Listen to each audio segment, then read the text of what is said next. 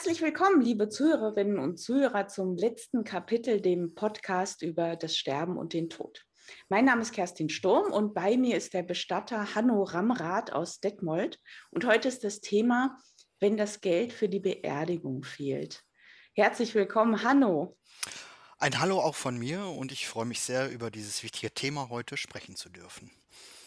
Hanno, du bist ja wie gesagt Bestatter und ähm, beerdigst neben den privaten Begräbnissen auch Menschen in sogenannten Sozialbestattungen. Was genau sind Sozialbestattungen? Also Sozialbestattung ist eigentlich so ein Alltagswort. Also wir verstehen darunter, wenn Menschen wenig Geld haben und eine Bestattung für Familie oder Zugehörige organisieren müssen. Sie haben die Möglichkeit, beim Sozialamt einen Zuschuss zu beantragen. Mhm. Und äh, die Leistung, für die das äh, Sozialamt dann Bezuschussung gibt, was, was äh, beinhalten die? Also man unterscheidet ja so ein bisschen Feuer- und Erdbestattung und da gibt es äh, verschiedene Leistungen, Überführung, die Trauerfeier, mh, den Sarg und so weiter. Und das wird dann geschaut, mh, was die Menschen halt dann für sich entscheiden und das wird dann bezuschusst. Mh. Mhm. Und aber sowas wie Grabpflege ist, ist dann auch drin oder ist das? Also Grabpflege ist auch interessanterweise auch drin. Also man kann Antrag Ah, stellen für die Erstbepflanzung. mhm. Aber was nicht drin ist, ist zum Beispiel, was ich eigentlich sehr wichtig finde, zum Beispiel nochmal eine Abschiednahme am offenen Sarg. Das wird in Ah, Detmold nicht bezuschusst. ah, ja, ja. Und das ist ja für viele Angehörige wirklich auch nochmal ein, ein sehr inniges Erlebnis, diese Abschiednahme, ne? Ja. Machen das denn in privaten Bestattungen viele Leute, dass die sich noch am offenen Grab verabschieden? Also am offenen Sarg, das ist, ähm, ja, bei mir zum Beispiel kommen Menschen, die sich mit dem Thema sehr auseinandersetzen und auch da der Wunsch sehr stark ist. Also, dass wir nochmal Mhm. offene Abschiednahmen machen bei mir im Abschiedsraum und ja, das nochmal zu begreifen, den Verstorbenen anzupacken, Mhm. zu sehen, dass er tot ist, dieses Mhm. Ganze ja im Trauerprozess mit einfließen zu lassen. Mhm. Ja, aber das finde ich ja schön, dass das so ist. Ja. Sag mal, es gibt ja in Deutschland außerdem noch die ordnungsbehördlichen Bestattungen. Also da spricht man dann von Bestattung von Amts wegen. Und was ist denn da der Unterschied zu einer Sozialbestattung? Also die Ordnungsamtsbestattung ist, ähm, ja, man unterscheidet diese beiden. Ordnungsamtsbestattungen sind keine Angehörigen oder Zugehörige, die sich um die Bestattung kümmern. Mhm. Also das heißt also, irgendwo ist jemand verstorben, die Stadt muss halt dann eingreifen, das ist ein Notfall Mhm. und die organisieren das dann äh, so auf minimalistische Art und Weise, indem sie die Überführung machen zum Krematorium und dann meistens anonym beisetzen. Mhm, mhm. Bei euch ähm, haben ja die ähm, katholische und die evangelische Kirche im Kreis Lippe eine Initiative ins Leben gerufen, um eben Menschen ohne Angehörige eine ehrenvollere Bestattung zu ermöglichen, als sie jetzt rein vom Sozialamt finanziert werden würde. Was ist denn durch diese Initiative möglich geworden? Also, wir sind, äh, wo ich auch ehrenamtlich mitarbeite, die Detmolder Ökumenische Initiative zur Ordnungsamtsbestattung ist ein bisschen sperrig. Wir haben auch eine Webseite, gedenk-mal.name. Und wir haben ermöglicht, dass Verstorbene eine würdevolle Gedenkfeier bekommen mit Wort, Musik, Biografien.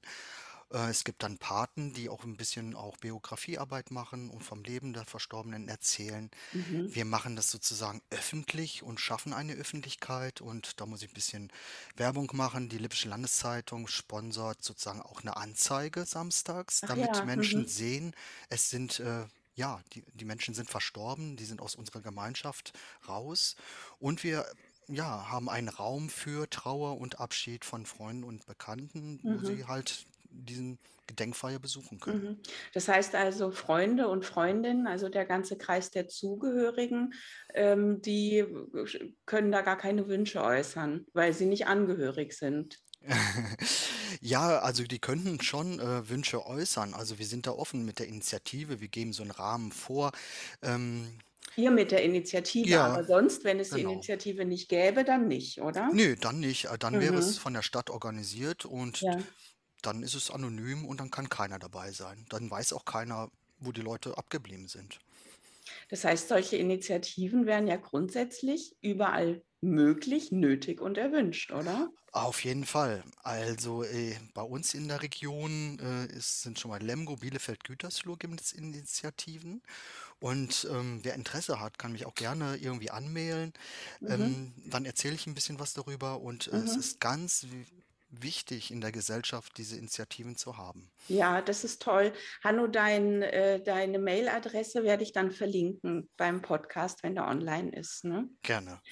Ähm, und nochmal zurück zu den Sozialbestattungen. Also wenn Angehörige da sind, aber kein Geld, wie beantrage ich denn als Angehöriger eine Kostenübernahme? Ja, bei uns äh, in Detmold ist es so, dann geht man einfach auf die Stadtseite, da kann man diesen Antrag runterladen und äh, ausfüllen. Man macht einen Termin beim Sozialamt und muss natürlich dann erstmal seine ganzen finanziellen äh, Sachen offenlegen. Ja, klar. Mhm. Mhm. Okay. Und sag mal, wenn ich jetzt, wenn ich jetzt einer anderen Kultur angehöre, also dass es zum Beispiel wichtig ist, dass, dass äh, die, verstorbene Person nach Mekka ausgerichtet liegen soll oder nicht in Sarg, sondern nur in Leichentuch gehüllt oder so, kann da Rücksicht drauf genommen werden? Auf jeden Fall. Also bei, auch sogar bei den Ordnungsamtsbestattungen. Also die Stadt äh, schaut da schon, ist es Mhm. muslimischer Mitbürger. Ah Bei ja. Sozialamtsbestattungen, wenn jetzt äh, muslimische Zugehörige einen Sozialamtsantrag äh, Antrag stellen, dann wird natürlich auch geguckt, gibt es ein muslimisches Feld, in Detmold gibt es eins, und dann werden die Menschen natürlich so nach ihrem Glauben beigesetzt. Das ist ganz klar. Und wenn du jetzt so einen Auftrag annimmst, ähm, erwirtschaftest du da deine Kosten oder, oder ist das wie, wie eine Art Ehrenamt, Sozialbestattung zu übernehmen? Ja, es ist so ein bisschen, ähm, dass ich natürlich, äh, andere Kosten habe. Also, die Leistungen werden, äh, mit Preisen festgelegt. Ähm, ich nehme auch dann nur die Kosten, die die Stadt halt sozusagen vorgibt. Ein bisschen Ehrenamt und Idealismus ist schon dabei, aber ich Mhm. merke, hm, dass jeder Mensch schon auch Recht hat auf eine angemessene Verabschiedung von seinen Lieben und Mhm. ich denke, auch jeder kann in finanzielle Schieflage geraten. Jetzt haben wir es Corona-mäßig gesehen, äh, hat man keinen Job mehr, man ist auf Kurzzeit Mhm. und, ähm, ja, dann muss man auch schauen, wie kriege ich das finanziert? Mhm. Mhm. Und die Angehörigen, die sind ja quasi verpflichtet dann, die Bestattung zu bezahlen, wenn Geld da ist. Aber äh, geht es jetzt so weit, dass die äh, zum Beispiel äh, das Haus verkaufen müssen, in dem sie leben? Oder wird da geguckt, wie viel Geld liquide ist? Ähm, gut, es ist so, dass, ähm, klar, eine Beerdigung kann man schon so sagen. Also, wenn man jetzt zum Beispiel mit einer Feuerbestattung unterwegs ist, äh, mit meinen Preisen, dann ist man schon auch bei 4.000, 4.500, kommt drauf an, in welchem Ja. Grab man so Ja, ja, äh, klar, das ist genau, dann immer nimmt, ne? unterschiedlich, aber Genau. das muss man rechnen Das mit, muss man schon rechnen. Beerdigung. Ja, Mhm. ja, und erdbestattungsmäßig ist natürlich sind die Gräber teurer und da muss man natürlich mehr Mhm. irgendwo zur Seite legen. Mhm. Mhm. Mhm. Okay, also das ist jetzt natürlich eine Summe, wo jetzt nicht an, äh, an eine Immobilie gegangen wird, wo, wo eine Familie drin lebt. Ne? genau. Und äh, wie hoch sind denn die Zahlungen des Sozialamtes? Also, ich kann das mal einmal so, äh, festmachen, hm, an ein an 2 Punkten, zum Beispiel die Trauerfeier. Wenn ich jetzt mit einer Mitarbeiterin oder Mitarbeiter unterwegs bin, 4,5 Stunden für eine Trauerfeier mit Auf und Abbau, Begleitung, würde ich jetzt als, ähm, normalen Preis 290 bis 350 äh, 300 290 bis 350 Euro nehmen. Und man weiß ja auch, wie so Handwerkerkosten im Preise sind. Und das Sozialamt zahlt in Detmold 126,30 Euro. Ja. Ja. Das ist der Unterschied. Und Mhm. ähm, zum Beispiel auch bei einer Überführung, ähm, wenn ich vom Altenheim hole, einsage, wasche, ankleide und dann die Überführung in die Kühlung mache, nehme ich 290 Euro und das Sozialamt zahlt 151,30 Euro. Mhm. Ja, das ist natürlich ein Unterschied. Und Ja, das heißt, du kannst dir das ja auch nicht ständig leisten. Also da musst du ja wahrscheinlich auch rechnen, wie oft im Jahr ja. kannst du, kannst du so, so eine äh, Beerdigung übernehmen. Ne? Ja, ich muss ja natürlich auch geschäftlich denken und äh, das ist so ein bisschen mein Idealismus, dass ich das tue. Aber geschäftlich kann ich nur drei bis vier im Jahr übernehmen. Ja, Also bis jetzt bin ich hingekommen. Ich habe noch keinen zurückweisen müssen. Ah, das ist ganz gut, aber es wird sich dann zeigen, wenn jetzt viele auf mich zukommen, wie ich damit Und umgehe. mach machen das denn alle Bestattungsinstitute, Hanno? Also gibt es so eine Art Ehrenkodex, dass jedes Bestattungsinstitut ein einen gewissen Prozentsatz an Sozialbestattung annimmt? Das wäre schön. Nein, tun sie natürlich nicht. Also es gibt viele, die sich verweigern. Es ist natürlich auch eine geschäftliche Einbuße. Mhm, Und, ähm, das ist jetzt, sagen wir so, mein Ehrenkodex, den mhm, ich so habe und, äh, sage: „Okay, ich kann mir das so leisten und ich möchte auch unterstützend wirken und, ja, sozial denkend mhm. unterwegs sein.“ Also quasi wie Arztpraxen, die keine Kassenpatienten nehmen, so. Ja, so ungefähr. Ja, Mhm. genau. Sag mal, und ähm, wie, wie läuft das denn ab? Also wenn ich jetzt einen Antrag gestellt habe und das Sozialamt sagt, wir übernehmen die Bestattung Ihres verstorbenen Angehörigen, ruft dann das Sozialamt die verschiedenen Bestattungsinstitute in der Nähe an und, und fragt, ob sie, ob sie die Beerdigung übernehmen würden oder wie geht das? Also, das wäre schön. Nein, das Sozialamt tut es natürlich nicht. Das machen die Angehörigen und das ist Mhm. natürlich eine Zusatzbelastung. Die müssen Mhm. natürlich schauen, wer übernimmt mich, wo kann ich meine Beerdigung irgendwo in Auftrag geben? Mhm. Und, ähm, noch zusätzlich, dass jemand verstorben ist.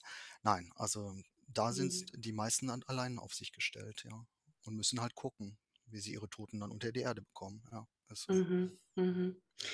Ähm, es gibt ja in Deutschland eine Bestattungspflicht. Das heißt, die Menschen müssen innerhalb von 10 Tagen beerdigt werden.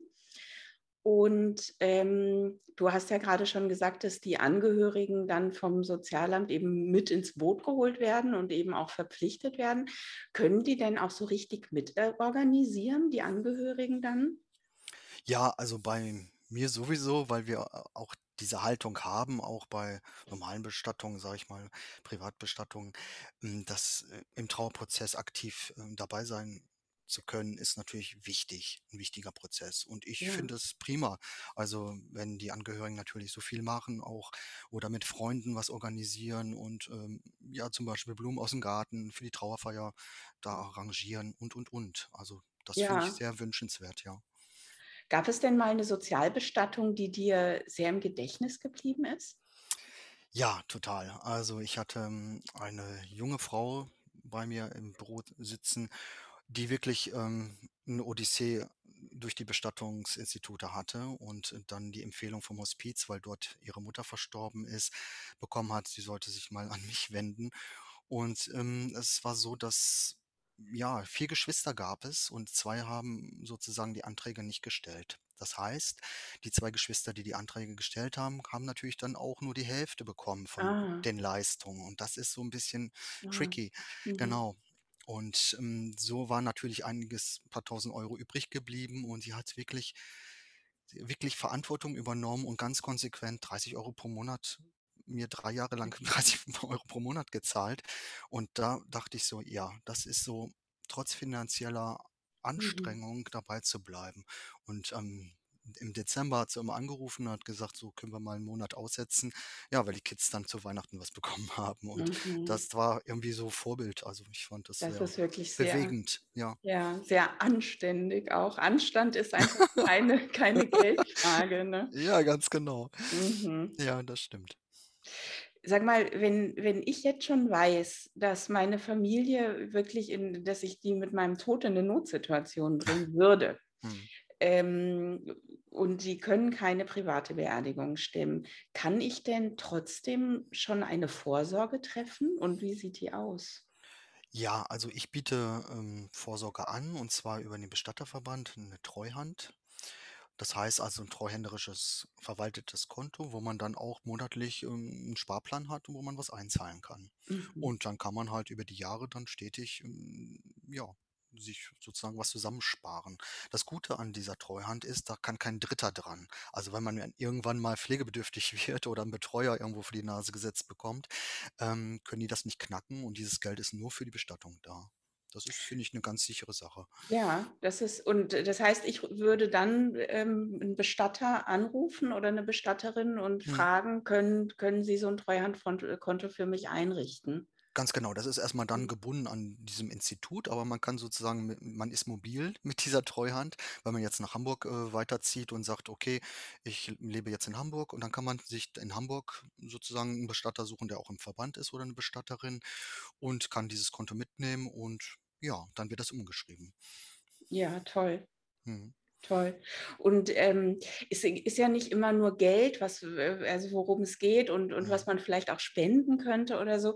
Wenn ich jetzt zum Beispiel Musikerin wäre, könnte ich dann anbieten, einmal im Monat für 'ne Beerdigung, für die eben kein Geld da ist, quasi als soziale Spende spielen? Würde das gehen? Ah, das ist natürlich 'ne super Idee, also bei mir auf offenen Ohren. Ja, klar, das geht. Äh, ich weiß ja dann, wo was nötig ist. Äh, wenn jemand Interesse hat an toller Musik, ähm, dann kann man das mit einplanen und, ähm, dann ehrenamtlich da was Gutes tun, ja.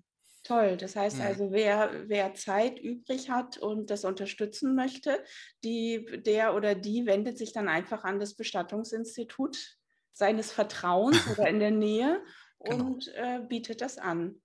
Ja. Großartig. Hanno, wenn du dir was wünschen könntest, was sich jetzt doch noch verändern dürfte, was wäre das? Also, meine Wünsche.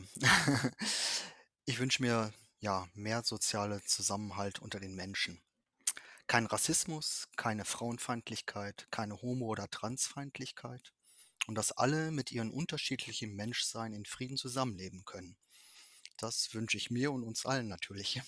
Und im Frieden zusammen sterben können wahrscheinlich, ne? Ja. Mhm.